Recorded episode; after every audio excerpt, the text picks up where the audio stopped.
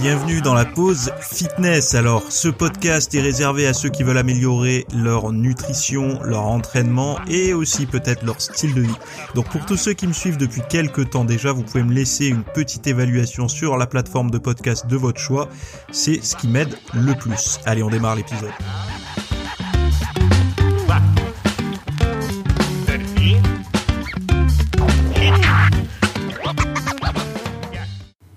Salut à tous, euh, j'espère que vous allez bien. Donc nouvel épisode aujourd'hui. Aujourd'hui, on va parler de la nature, donc la nature, euh, le euh, bah, la nature, hein, tout simplement, euh, de manger moins de protéines pour rester en santé, de cheat meal et de qualité du sommeil, euh, d'économie d'argent et de réduire efficacement. Enfin ça, je l'ai déjà dit, mais il y a autre chose aussi. J'avais ah oui, économiser de l'argent avec euh, une diète saine et de réduire le gaspillage alimentaire. Donc ça, je vais en parler tout de suite rapidement.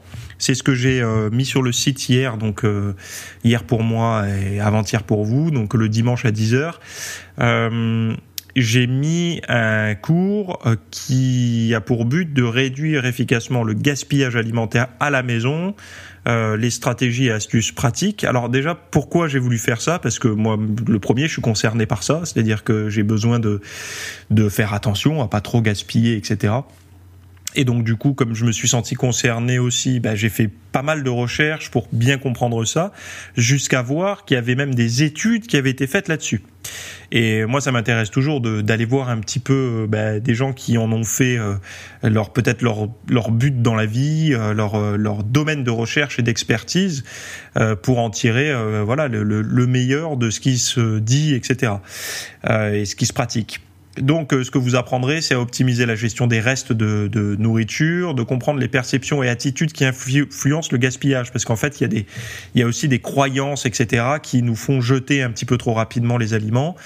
Euh, de développer des compétences pratiques pour réduire le gaspillage chez vous. Donc, il y aura toute une liste de choses à, à savoir faire et à faire.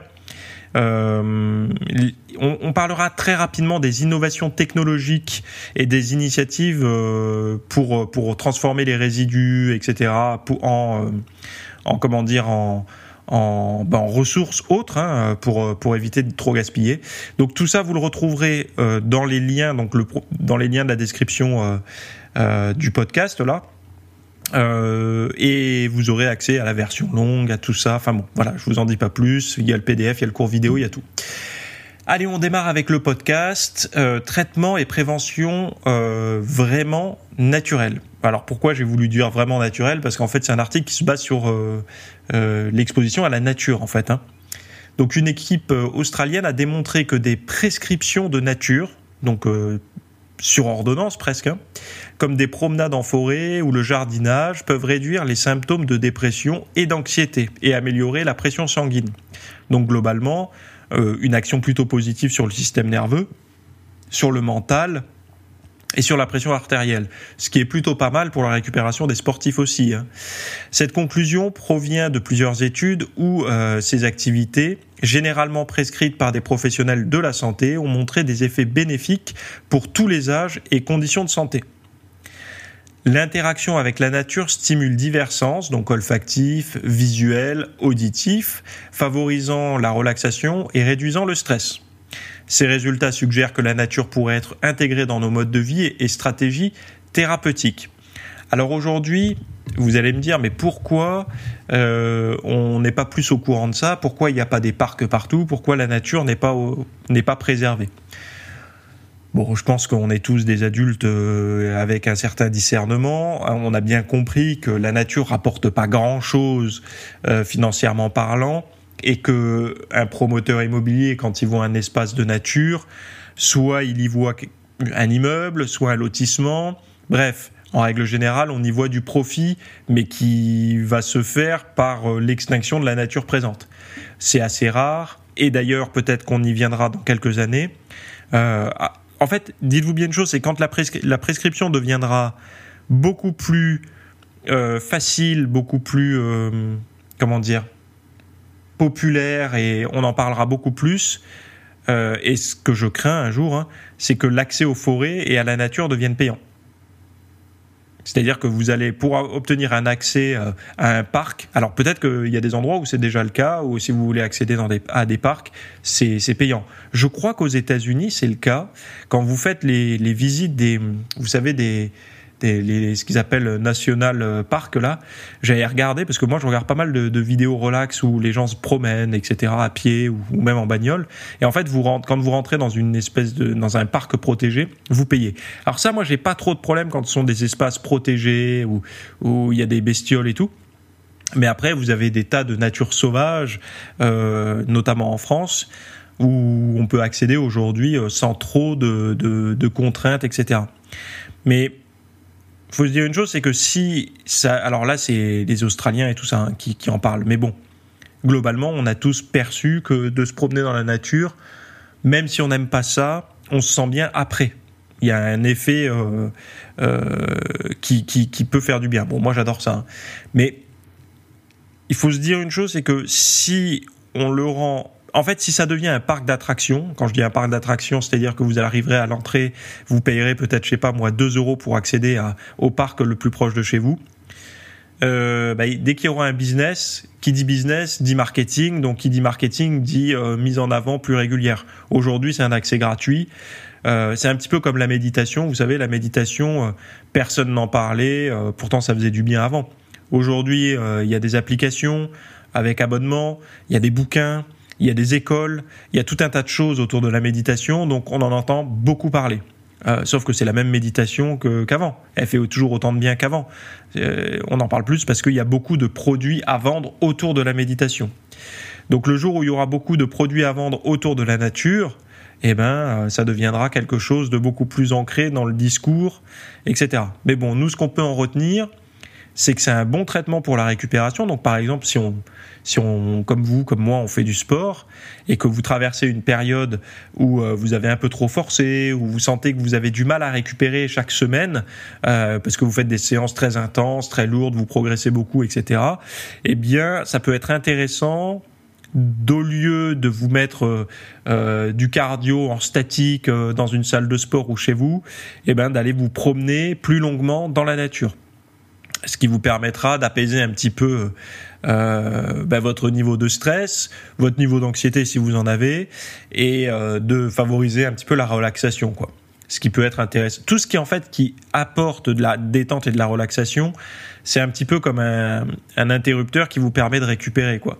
C'est pour ça que euh, plus vous êtes capable de vous détendre entre deux séances de sport, plus vous allez être capable de performer parce que c'est ça le, le, le, drame du sportif de haut niveau ou même du sportif qui se met la pression euh, comme vous parfois hein, pour obtenir des résultats, c'est qu'on a du mal à faire baisser la tension entre deux séances. C'est-à-dire qu'on est stressé, on va rester sur d'autres objectifs d'ailleurs, peu importe, mais le boulot, le machin, et du coup on, on, on oreille un petit peu la récupération. Euh, et moi, c'est une de mes hypothèses, c'est une des raisons pour lesquelles les, les, jeunes, les plus jeunes adultes, notamment les, les très jeunes adultes, fin ado, euh, début adulte, progressent assez rapidement, euh, sont capables de faire des, des bonnes performances, etc. Bon, déjà, il y a, y a, un facteur euh, d'usure qui n'est pas présent, c'est-à-dire qu'ils n'ont pas plusieurs décennies d'entraînement dans les, dans les articulations et les tendons, mais c'est aussi qu'ils sont plutôt mono-occupation, c'est-à-dire qu'ils vont avoir le sport, euh, les études, admettons, où ils n'ont pas en fait les contraintes accumulées euh, des adultes. C'est-à-dire qu'ils vont pas avoir euh, le prêt de la maison, euh, le stress, euh, je sais pas, des réunions parce que ils ont un poste qui, a, qui commence à être un petit peu plus haut dans la hiérarchie avec une pression des gestions d'équipe, etc. L'arrivée d'enfants avec la gestion du, de, la famille, etc. Enfin, toutes les contraintes et les responsabilités euh, ne sont pas encore trop ancrées dans leur vie, ce qui fait qu'ils ont une capacité de récupération. C'est encore une fois, c'est mon hypothèse. La prenez pas comme argent comptant. Hein, c'est mon hypothèse euh, que les les les, les ados ont moins cette pression-là. Et du coup, si on observe bien, les sportifs de haut niveau, ce que font, le, ce que font les staffs, le staff, ce que, ce que fait le staff autour d'un sportif de haut niveau, c'est de le maintenir dans une vie un peu d'adolescent. C'est-à-dire que tout est articulé autour du sportif de haut niveau. Alors encore une fois, dans une discipline qui a les moyens. Hein.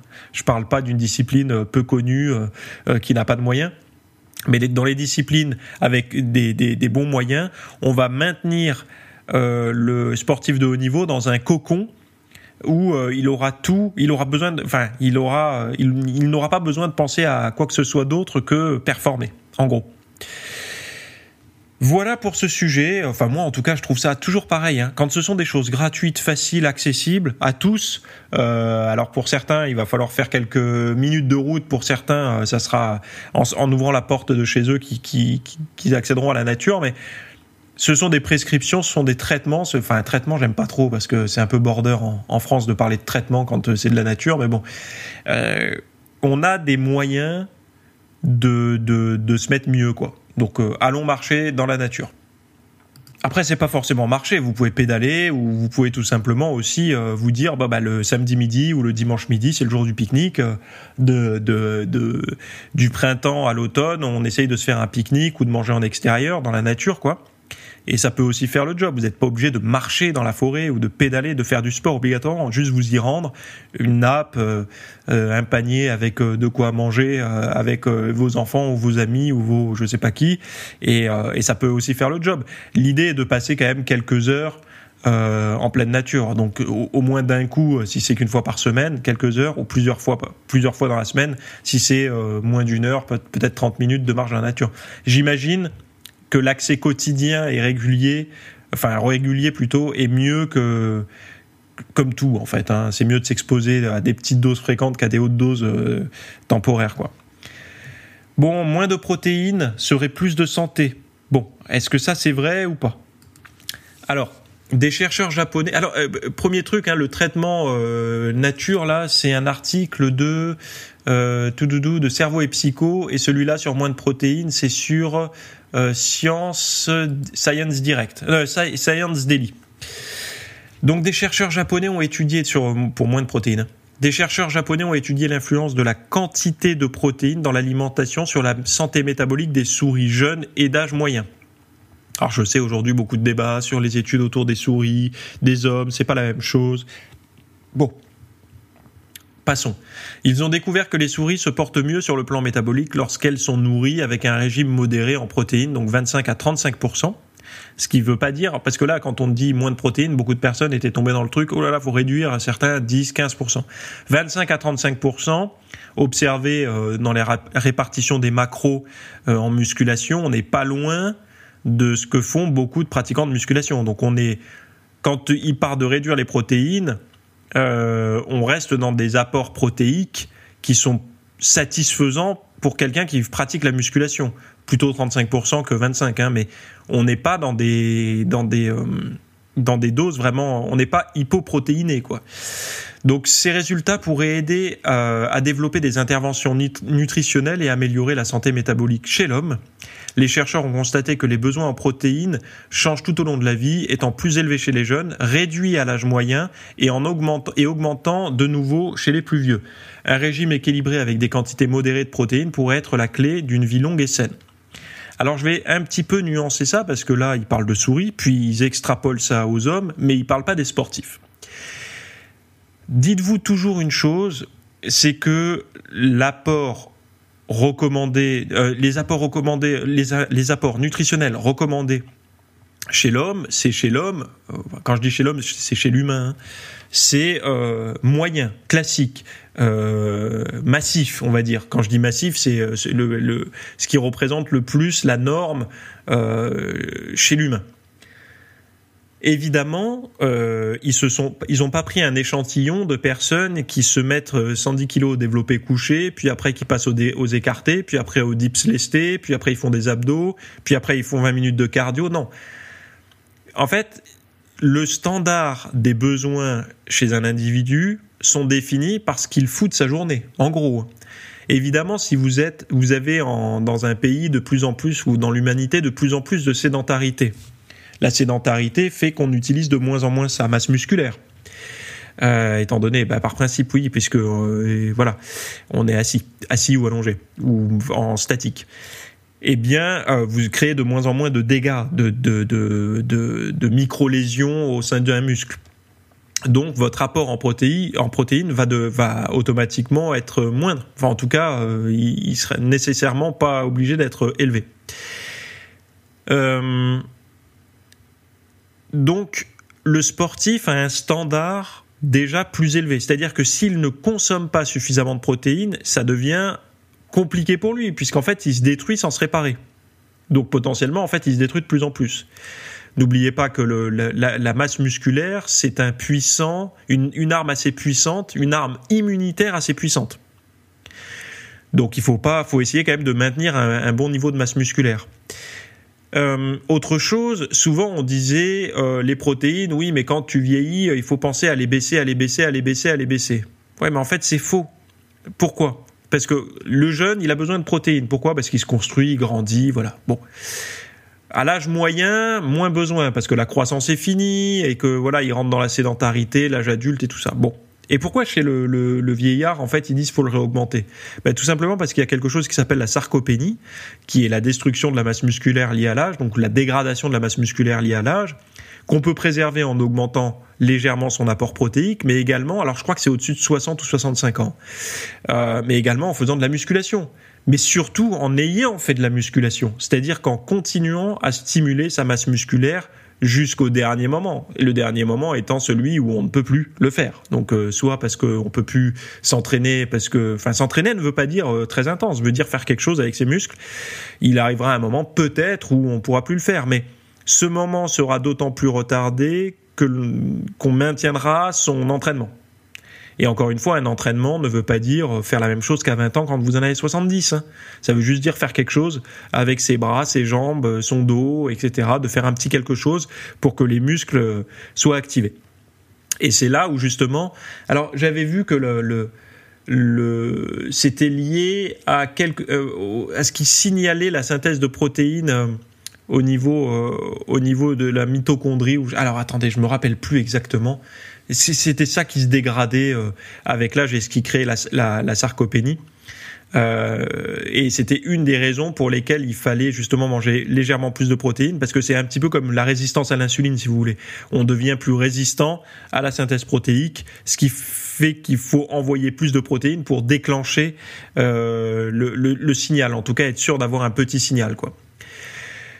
Euh, alors, il y en a plein qui ont observé ça, même ceux qui font les études sur le jeûne intermittent. Donc, euh, un des plus populaires, je crois que c'est euh, Walter Longo, je crois, qui en parlait déjà il y a quelques temps, qu'il fallait rehausser un peu les protéines en fin de vie. bon, bref. Ce sont des choses qui, qui paraissent, quand on les explique, euh, après, ça paraît sensé, hein, mais euh, globalement, beaucoup de gens, eux, par raccourci, ils disent quand t'es jeune, tu tolères tout, donc plein de protéines, parce que les protéines sont perçues comme nocives. Hein. Faut pas oublier que les protéines, donc la viande, les œufs, le poisson, non seulement pour le climat, pour alors peut-être pas les œufs, mais pour le climat, pour écologique, la cause animale et tout, déjà, ça a mauvaise presse, mais en plus, au niveau de la santé, euh, quand on parle de viande, on parle de cancer du côlon. Quand on parle de poisson, on parle de métaux lourds. Quand on parle d'œufs, on parle de cholestérol.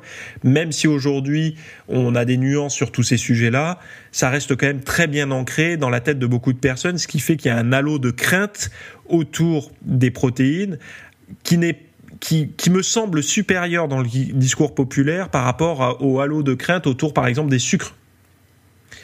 Parce que les sucres, ça reste, faut pas trop en abuser, bon, un peu, mais le halo de crainte autour des, des protéines est, plus est plus dru en fait, c'est-à-dire que cancer, euh, euh, pathologie nerveuse et tout à cause des métaux lourds. Alors qu'autour des sucres, bon, euh, carie, euh, surpoids, bon, c'est ça effraie moins. Il n'y a pas le mot cancer en fait quand on met sucre. Sucre, on l'associe pas forcément au cancer. Alors les plus euh, avertis si, mais euh, dans le discours moyen non. Bon, sinon ils mangeraient pas autant de féculents, de pain, euh, de, tous ces trucs là quoi.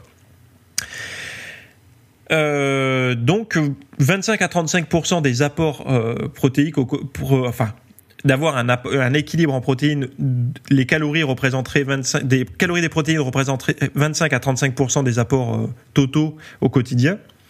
Euh, ça me paraît pas absurde puisque euh, alors ce qui peut être traduit aussi et ça j'avais fait la, la vérif et je vous je sais pas si je, je, vous en ai déjà parlé ou il faudra que je vous en parle mais en tout cas j'ai le papier renseigné sur mon sur mon ordi là. Le sportif qui fait attention, donc comme vous, comme moi, euh, à son apport en protéines, ne consomme pas plus, voire parfois même moins qu'un Américain en, protéines. Parce qu'en fait, on s'en rend pas compte, nous. Parce que notre source de protéines dans, notre assiette, elle est visible. C'est-à-dire que quand vous, vous faites à manger, vous allez vous faire enfin, avec des protéines animales, il y aura soit des, soit des œufs, soit du poisson, soit de la viande, soit des fruits de mer, euh, soit euh, si vous faites des alors protéines végétales, ça va être un peu plus diffus parce que vous aurez peut-être un peu de soja, de tofu, des choses comme ça avec des légumineuses, mais concrètement, vous voyez quand même où sont les protéines. Et certains, euh, ça sera les produits laitiers, donc soit une poudre de protéines, soit du fromage blanc, des choses comme ça, si vous les tolérez. Donc on a un regard direct, on voit en fait le morceau de poulet dans l'assiette. Celui qui fait pas attention, il s'en rend pas forcément compte. Pourquoi? Parce qu'il va avoir euh, de la mayonnaise ou il y aura de l'œuf. Il va avoir euh, des préparations avec euh, fromage fondu, etc.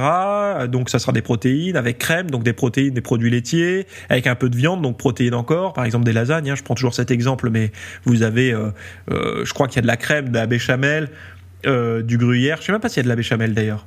Ah, je suis pas sûr toutes les versions. Mais bon, bref, on va prendre l'exemple où il y en a.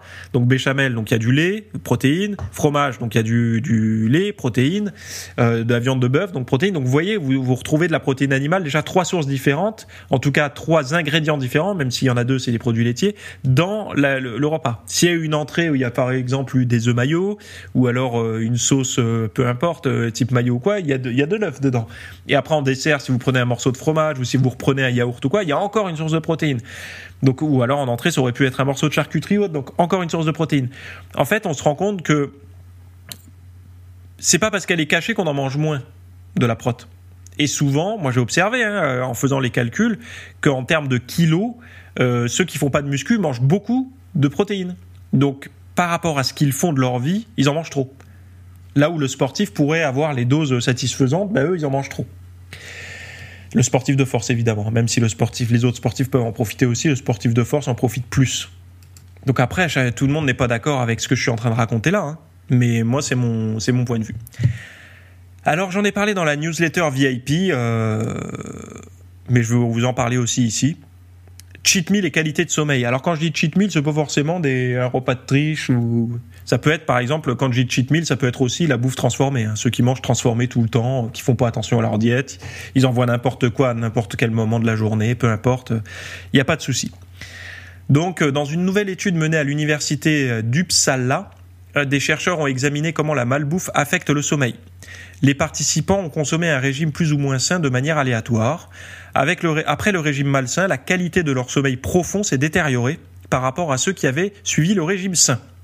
Le régime malsain contenait plus de sucre, de graisse saturée et d'aliments transformés. Donc malgré une durée de sommeil identique, c'est ça qui est important, c'est que c'est identique au niveau de la durée du sommeil. C'est-à-dire que quand vous mangez mal ou quand vous mangez bien, euh, bah, en fait les gens ne pensent pas avoir une meilleure qualité ou moins bonne qualité de sommeil puisque dans tous les cas ils dorment la, la même durée.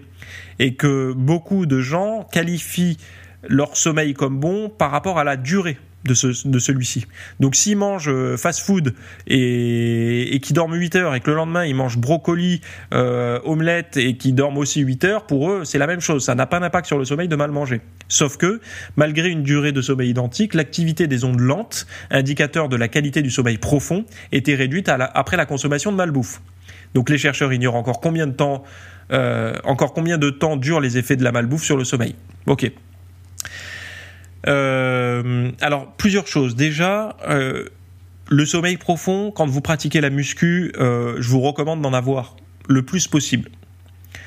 Je sais plus à combien de pourcents il est évalué, mais ça peut, ça peut varier. Je crois que la moyenne, c'est entre 11 et 13% quelque chose comme ça. Si vous avez des trucs connectés qui vous calculent votre sommeil, regardez si vous êtes dans les clous. Mais globalement, si vous faites du sport, essayez d'en avoir pas mal et les ratios dans les cycles de sommeil, donc euh, le sommeil profond dans les cycles de sommeil, le ratio est plus important en début de nuit. Donc ceci étant dit, euh, maintenant j'aimerais simplement vous parler de la malbouffe. Peu importe le nombre de personnes avec qui vous allez parler de nutrition autour de vous, les collègues de travail, les amis, les parents et tout, personne vous dira qui, qui mange que de la malbouffe. C'est-à-dire que la malbouffe, est toujours euh, quelque chose de supérieur à ce que l'on fait par, euh, au quotidien. C'est-à-dire, je m'explique, vous ou moi, la malbouffe, ça va être quoi? Ça va être par exemple des plats transformés parce que vous faites attention à votre bouffe euh, le plus longtemps, le plus souvent possible. Donc vous mangez euh, certainement des aliments que vous préparez vous-même, des courgettes, des brocolis, du riz, euh, j'en sais rien moi. Bon, des œufs, des, de la, enfin, des protéines animales, des protéines végétales, mais globalement vous essayez d'avoir le moins possible d'aliments transformés, pas de sucre ajouté, pas de graisse de mauvaise qualité et tout. Donc la malbouffe va être tout ce qui va être d'un degré légèrement, enfin au-dessus d'un degré négatif, donc un degré euh, en termes de régression sous forme de qualité, euh, supérieur à ce que vous faites. Mais dites-vous une chose, c'est que tout le monde fait comme ça. C'est-à-dire que celui qui mange au quotidien des nouilles premier prix, euh, arrosées de gruyère râpée, de crème, de lardons, etc., euh, qui va manger des gâteaux au goûter, des céréales pleines de sucre et tout au petit déjeuner, il percevra la malbouffe uniquement dans la pizza qu'il commande à Uber Eats ou le fast-food qui, va se chercher euh, euh, quand il n'a pas le temps entre midi et deux. Et en fait, notre perception de la, de la malbouffe est toujours celle que l'on ne fait pas quotidiennement. On a toujours l'impression qu'on mange pas trop mal, et que la malbouffe est toujours le petit truc un peu plus, le resto, la, raclette, les choses comme ça. Et moi, mon point de vue, c'est que énormément de personnes ignorent qu'ils prennent de la malbouffe au quotidien. Parce que, en fait, derrière, il y a, dites-vous une chose, c'est que derrière, il y a ce qu'on appelle de la publicité. Et la publicité a pour but de vous mettre en avant les petites qualités de ces de ces aliments de merde. Donc euh, ça va être quoi? Ça va être enrichi en vitamine B, en vitamine D, euh, riche en fibres, riche en machin. Quand vous voyez tous ces trucs-là qui, qui, s'allument sur un paquet de quelque chose, en règle générale, c'est pas bon signe. Pourquoi? Parce que euh, vous le voyez pas écrit par exemple sur les flocons de sarrasin ou enfin quoique flocons de sarrasin peut-être que si, mais vous le voyez pas acheté sur votre filet de courgettes ou ou votre sachet de brocoli ou non. Et donc ça, c'est toujours trompeur. C'est-à-dire que le, le, on a personne vous dira, euh, je, moi je mange que de la malbouffe. Sauf quelqu'un qui a un tempérament un peu héroïque, euh, comme euh, comme le dit le psychologue de Semeria là dans son livre sur les sur les régimes. Le tempérament héroïque, il assume pleinement ce qu'il fait mal et il le vit à 100%. sinon, globalement, personne ne vous le dira comme ça. Tout le monde aura l'impression, c'est comme euh, la, bagnole. La bagnole, tout le monde a l'impression de ne pas être le meilleur conducteur, mais d'être légèrement meilleur que la moyenne. On conduit tous un peu, on est tous un peu plus prudents que la moyenne. Eh, bah non. En fait, il y, a forcément, enfin bon, voilà, vous avez compris. Donc, pour revenir au sujet, la qualité de votre sommeil est impactée sans que vous vous en rendiez compte par rapport à ce que vous mangez. Donc, c'est vrai que moi, le premier, quand je fais un gros repas d'écart, euh, ce qui va vous faire rire, parce que pour moi, un gros repas d'écart, ça va être des croques monsieur fait maison, ça va être euh, des sushis, ça va être euh, parfois un, fast-food aussi, hein, ou une pizza. on s'endort plutôt pas mal si on n'a pas trop remonté son métabolisme comme une horloge. Moi, j'ai plus l'impression que c'est de l'inflammation qui nous donne très chaud. Euh, et donc du coup, si on arrive à trouver le sommeil parce que ça nous, voilà, on dort, on a l'impression qu'on dort plutôt vite et qu'on est plutôt claqué, comme après un repas de fête. Ben la réponse euh, est oui, mais on dort moins bien par contre. C'est-à-dire que la qualité de sommeil profond, et d'ailleurs pendant des années, euh, je vous disais, si vous faites un cheat meal, faites-le juste après une bonne grosse séance. Oui, parce que ça va être bien. En tout cas, vous avez, vous créez une grosse demande ou même après, euh, ou même avant une séance 5 pour être sûr de, de, d'en brûler le maximum. Mais en fait, en termes de récupération à la nuit suivante, ça va pas être tip top. Bon, je vais, c'est pas pour autant qu'il faut arrêter de vous entraîner le jour où vous faites un, repas d'écart, hein. mais euh, vous n'aurez pas dans tous les cas une récupération optimale. Donc, une raison de plus. Et là, je serais curieux de savoir comment vont pouvoir se défendre ceux qui vendent, euh, qui survendent la malbouffe. Mais encore une fois, faut accepter d'être catégorisé en malbouffe c'est ça le problème quand on est un industriel. Euh, parce que n'oubliez pas que les industriels, le, juste de semer le doute dans votre esprit sur ce qu'est la malbouffe, ils ont déjà gagné. Ils veulent pas faire passer pour des aliments sains, mais juste vous, vous implanter le doute. À partir du moment où ils arrivent à mettre le doute dans le discours, c'est foutu, ils continueront à vendre. Il y aura toujours des pour, des contre. C'est bon, ils ont essayé. Il faut pas que ça soit estampillé, bim, comme le tabac, ça tue. Là, ils sont foutus, quoi. Parce qu'ils ils ont que les addicts pour, pour, pour vendre. et il y a beaucoup d'addicts au sucre, donc ils devraient pas trop s'en inquiéter. Hein. Bref, mieux manger en économisant. Euh, une étude, alors là c'est un autre article de Science Daily, encore une fois, euh, qui nous raconte que... Euh, alors, une étude de l'Université d'Australie méridionale montre que le régime méditerranéen, donc réputé pour ses bienfaits pour la santé, peut aussi être économique, donc au niveau du porte-monnaie. Donc comparé au régime occidental typique, une alimentation, euh, une famille de 4 personnes peut économiser 28 dollars par semaine, soit 1456 dollars par an, en suivant ce régime. Le régime méditerranéen et le guide australien pour une alimentation saine respectent les recommandations en termes de groupes euh, alimentaires, de distribution des macronutriments et de micronutriments essentiels contrairement au régime australien typique. Donc ça, ça veut dire que euh, la diète méditerranéenne, elle rentre plus dans les clous que ce que mangent les Australiens de manière euh, normale, quoi. Enfin de manière classique. Les chercheurs soulignent que le régime méditerranéen peut être une option viable et saine pour les familles soucieuses de leur budget. Donc là, je sais que le levier de l'argent, de l'économie d'argent, peut être un levier fort chez certaines personnes. C'est-à-dire, et je m'explique, ça ne veut pas dire que détrompez-vous, souvent c'est un levier plus fort chez des personnes plus riches. Pourquoi? Parce que il y a quelque chose qui se passe, c'est que chez les personnes riches, on dit souvent, euh, elle, on sait pourquoi elle est riche, parce que en fait, elle se laisse jamais avoir, elle économise tout, elle cherche à gratter tout le temps, elle achète d'occasion, elle garde sa bagnole euh, des années, des années, elle s'habille euh, premier prix et, et elle use, use, use ses chaussures jusqu'au bout et on dit euh, ce sont les personnes voilà qui, qui un sou est un sou et ils les gardent. Mais on le retrouve aussi chez les personnes qui ont des très petits budgets euh, pour faire vivre leur famille et donc du coup elles vont chercher à économiser au maximum. Eh ben, euh, la diète méditerranéenne, c'est un levier puissant. C'est pour ça que je dis, il y a beaucoup de personnes pour qui le levier santé n'est pas suffisamment puissant pour faire attention. Mais par contre, si on leur dit qu'un régime santé et devient aussi moins coûteux, eh ben là, on peut activer des leviers chez eux, chez ces personnes-là qui n'étaient pas suffisamment active avec le levier santé. Moi, j'aime beaucoup ce genre de d'études, d'observations, parce que ça m'étonne pas énormément. Euh, j'avais remarqué, j'en parle souvent avec un autre ami qui est vraiment passionné comme moi par tout ça, euh, quand on mange vraiment sainement, très sainement, sans artifice autour, la diète ne coûte pas si cher que ça. C'est-à-dire qu'on se retrouve à, coûter même moins cher que la moyenne. Pourquoi? Parce que observez bien ce qui coûte cher, que ce soit dans un magasin bio ou dans la distribution, enfin dans le, commerce normal. C'est pas d'acheter les produits euh, viande, œuf, poisson, légumes, tout ça. Ça, ça coûte cher, évidemment, mais c'est pas le plus cher. Le plus cher, quand vous regardez le prix au kilo, c'est toutes les saloperies autour que vous allez acheter. Donc tous les trucs euh, qui pèsent que dalle et coûtent un bras, les biscuits, les chips et tout. Regardez les prix au kilo de tous ces trucs-là.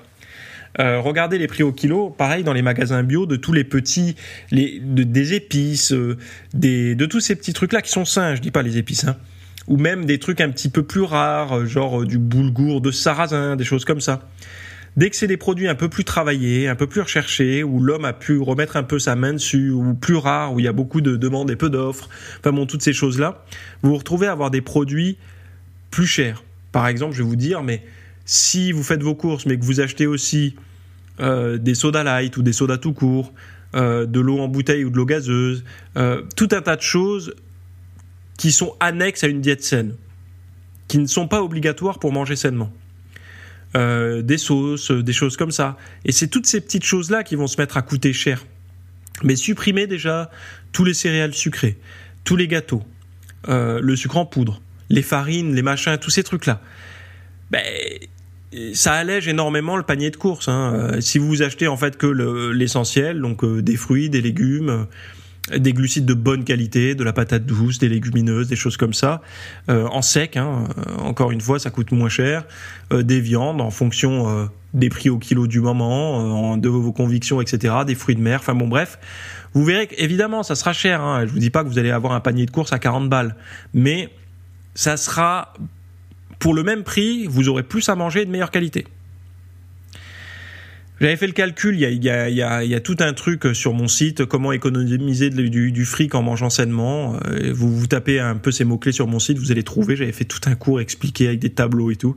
Et c'est clair. Donc là, 28 euh, dollars par semaine, c'est pas rien quand même.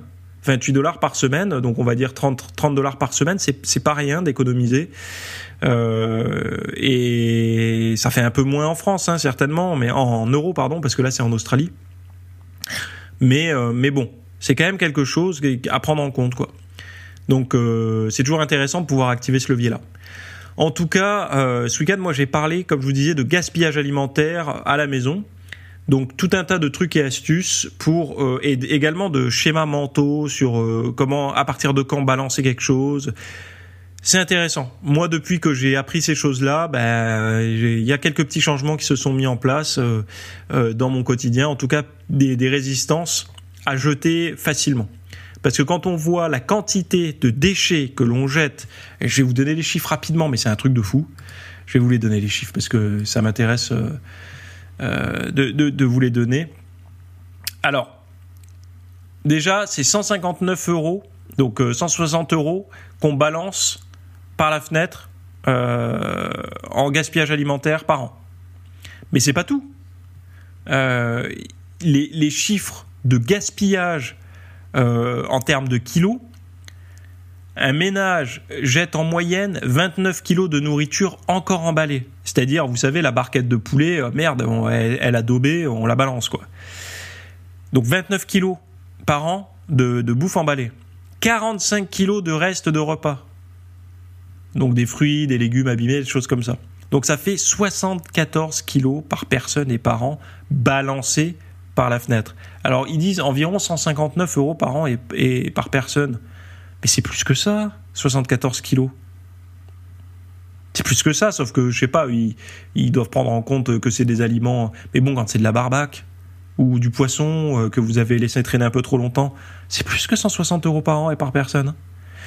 Donc j'en ai parlé euh, dimanche. Allez voir ou revoir le cours si vous l'avez pas suivi, euh, enfin pas bien compris a, je vous donne des cibles, des pistes, des tout ça pour pouvoir mettre du pratique dans le quotidien pour moins jeter. Parce qu'on est quand même dans une période où, que ce soit pour le climat, pour, enfin, pour le budget, pour tout ça, c'est quand même sympa d'essayer d'économiser. Et, euh, et je vous donne toute une, des solutions pour réduire le gaspillage, tout simplement. Voilà, donc j'espère que ce podcast vous aura plu. On se retrouve la semaine prochaine ou tout de suite dans les notes si vous voulez aller plus loin. Et euh, bye bye. Bonne semaine. Merci d'avoir écouté cet épisode. Alors, avant de partir, j'avais juste quelque chose à vous partager. Euh, c'est vrai que euh, vous avez peut-être des temps morts à meubler, euh, que ce soit des temps de trajet dans les transports en commun, du cardio un petit peu long sur sur un tapis de course, ou alors tout simplement envie de de remplacer les programmes que vous avez la, la soirée pour de l'apprentissage. Vous êtes peut-être adepte des émissions, des documentaires, des reportages, etc. Sauf que dans le monde de la de la musculation, de la nutrition, euh, du développement, euh, euh, ben voilà, d'un mode de vie sain, etc. C'est un peu maigre en contenu dans les médias grand public. Et donc, ce que je vous propose moi personnellement, c'est d'aller faire un tour dans la dans la bibliothèque que je. Alors, c'est un Netflix version fitness privé qui vous coûtera moins cher qu'un lavage auto rouleau par mois. et là, vous avez vraiment tous les sujets. Alors, c'est plein de cours hein, que je propose. Il y en a déjà plus de 300. ce sont bah, voilà sur le sommeil, sur euh, les hormones, sur euh, la nutrition. Donc euh, ça peut être pourquoi on a faim, pourquoi on n'arrive pas à tenir un régime, comment faire, quelles sont les solutions, mais aussi d'anatomie pour l'entraînement, des programmes d'entraînement. Donc tout ce qui est lié à la perte de graisse, si vous avez du gras sur le bas du ventre depuis des années, ou alors si vous avez du mal à prendre de la masse musculaire, tous ces sujets du plus connu entre guillemets, du plus recherché au plus pointu, tous ces sujets sont largement abordés euh, dans ce dans cet espace VIP. Donc euh, pour rappel, pour y accéder, vous avez un lien en description. Si vous le trouvez pas, vous allez sur www.fitnessmiss.fr et euh, vous faites devenir membre. Voilà, il y a, y a, vous trouverez sur le site et vous accédez à ce contenu caché que vous pourrez écouter partout. Voilà, je vous laisse ici. Très bonne fin de journée à tous.